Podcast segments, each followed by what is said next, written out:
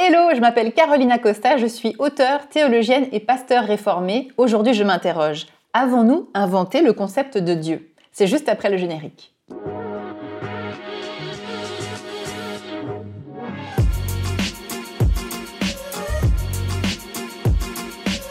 Aujourd'hui, j'ai envie de m'interroger avec toi sur cette question, est-ce que nous avons inventé le concept de Dieu? Souvent les personnes non croyantes ou les athées eh euh, nous disent qu'effectivement nous avons, l'être humain a inventé Dieu pour pallier à ses problèmes et pallier aux questions irrésolues, aux grands mystères. C'est tout à fait une option envisageable, ce n'est pas la mienne, et on peut aussi s'interroger, c'est vrai, est-ce que finalement l'évolution de Dieu au fil du temps n'est pas la démonstration que justement nous avons inventé ce concept de Dieu et qu'au fil du temps, eh bien, nous le, nous l'adaptons euh, à notre siècle. Il y a aussi ces gens qui disent, ben oui, vous, vous adaptez au modernisme votre foi. Eh bien, il se trouve que je suis une passionnée de documentaires et de documentaires notamment historiques et que eh bien ces dernières semaines, j'en ai dévoré quelques-uns dont un très intéressant qui parle justement de la naissance ou de l'évolution du monothéisme. C'est une vraie question parce que le monothéisme est né il y a plus de 3000 ans au milieu d'autres peuples qui, eux, étaient polythéistes. Polythéiste, ça veut dire qu'ils vénéraient plusieurs dieux.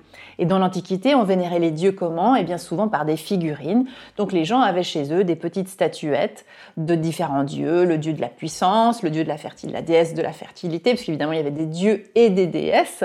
Et puis tout d'un coup, voilà qu'un petit peuple nommé Israël, au milieu de tous ces autres peuples polythéistes, se met à devenir monothéiste. Monothéiste, c'est monos du grec qui signifie un seul et théiste, Dieu. Donc, tout d'un coup, il y aurait un peuple au milieu des autres qui se met à vénérer un seul Dieu. Mais la difficulté, ce, ce que nous devons être, euh, comment dire, honnêtes historiquement, c'est que le monothéisme d'origine n'est effectivement pas le même qu'aujourd'hui parce que c'est vrai que nous évoluons avec l'histoire. C'est quelque chose que je dis souvent. Euh, nous sommes des êtres dotés d'intelligence, dotés de la pensée, dotés de créativité, et puis évidemment que nous voyons, c'est simplement un fait, qu'au cours de l'histoire de l'humanité, il y a des évolutions de la pensée. Nous avons euh, élaboré la psychologie, la psychologie continue d'évoluer, les sciences, etc. Donc c'est tout à fait normal pour moi que notre cheminement de foi avec ce Dieu évolue aussi au fil du temps. Mais c'est vrai que c'est passionnant de s'interroger sur l'origine, le début, à quel moment est-ce que les, humains ont commencé à rentrer dans cette idée du, du monothéisme. Et donc dans ce film documentaire que j'ai regardé sur Arte, qui s'appelle Les secrets révélés de la Bible, eh bien, il y a quelque chose de très intéressant. Peut-être tu le sais, les recherches historiques dans ce domaine de la Bible, pendant de nombreux siècles, s'est fait en fait sur cette idée qu'on allait faire de l'archéologie, avec la Bible à la main, c'est-à-dire qu'on lisait la Bible, on allait faire des fouilles, donc sur toute la région de la Palestine, Israël évidemment, et on cherchait à retrouver ce qui était écrit dans la Bible. Il se trouve qu'on a découvert certaines choses, mais en fait, on a surtout découvert beaucoup de, beaucoup, enfin, en fait, rien, c'est-à-dire très peu de choses correspondent en fait aux écrits bibliques.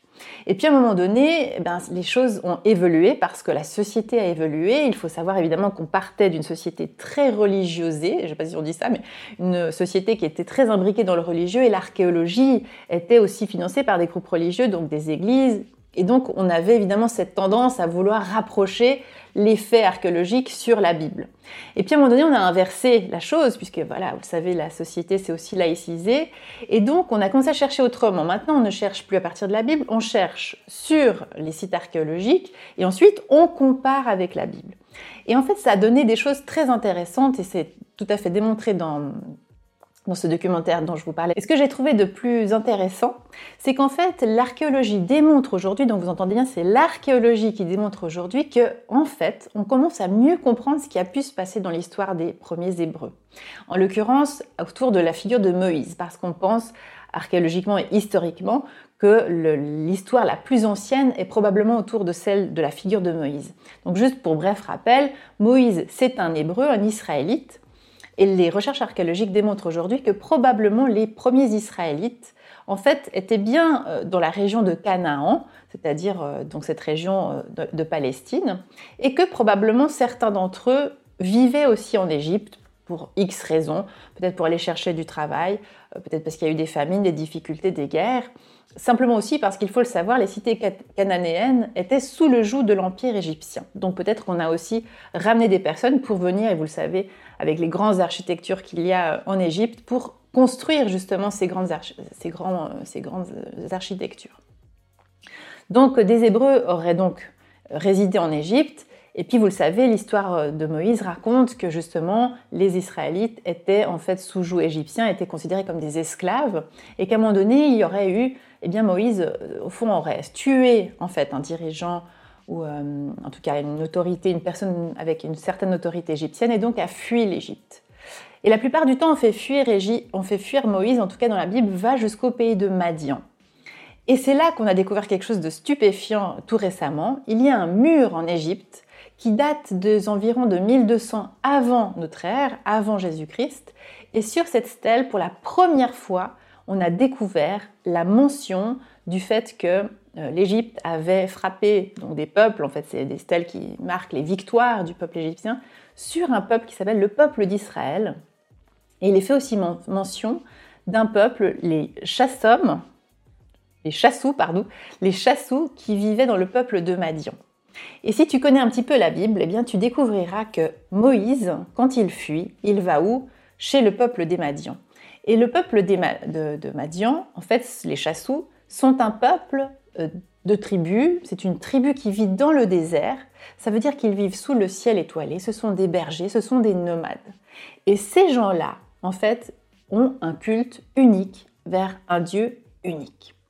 Et je trouve que c'est très très beau parce qu'en en fait ça vient expliquer un certain nombre de choses qu'on est en train de découvrir sur les sites archéologiques, mais au fond qui nourrissent aussi notre histoire de foi.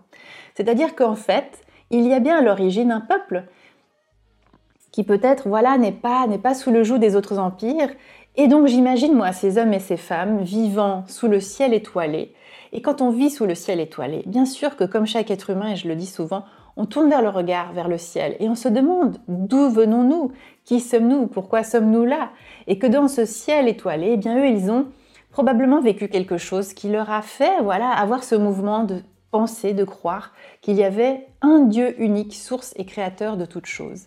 Et quand Moïse va en fait vivre au sein de ce, de ce peuple, il va se marier avec la fille d'un homme qui s'appelle Jéthro, ça c'est écrit dans la Bible, et cet homme est un prêtre, précisément un prêtre des Madianites.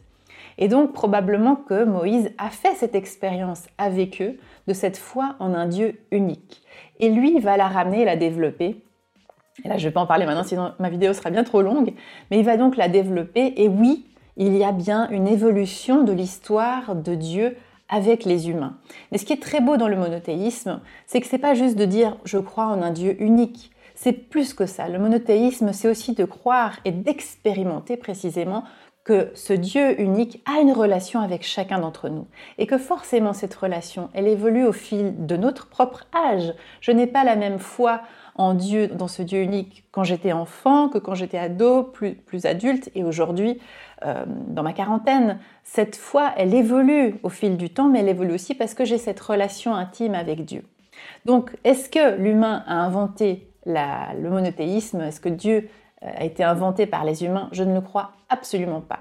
Je crois au contraire que cette relation de nommer Dieu Dieu vient de tout, toujours vient d'abord d'une relation personnelle, d'une expérience qu'ensuite on met en mots ensemble, précisément avec une tribu, avec un peuple, avec des croyants, avec une communauté, et qu'ensemble, eh bien, nous, nous, cheminons voilà, dans ce mystère qui est la foi en ce Dieu unique. Voilà, c'est ce que j'avais envie de partager avec toi aujourd'hui. Je me demande ce que tu en penses. Peut-être que tu regarderas aussi ce documentaire et tu verras un petit peu plus loin, j'en parlerai dans une prochaine vidéo, de comment ensuite ça évolue effectivement dans l'histoire, dans l'histoire des Hébreux jusqu'au christianisme. Chères auditrices, chers auditeurs, chères sœurs et frères, si vous voulez retrouver tous mes épisodes passés et ceux à venir, pensez à vous abonner sur votre plateforme d'écoute, par exemple Spotify, Apple Podcast ou Deezer. Merci à toute l'équipe bénie des Ataprod qui a fabriqué cet épisode. Si tu as aimé, eh n'hésite pas à me mettre 5 étoiles. Et pour plus d'informations, on se retrouve sur carolina-costa.com. Soyez bénis les amis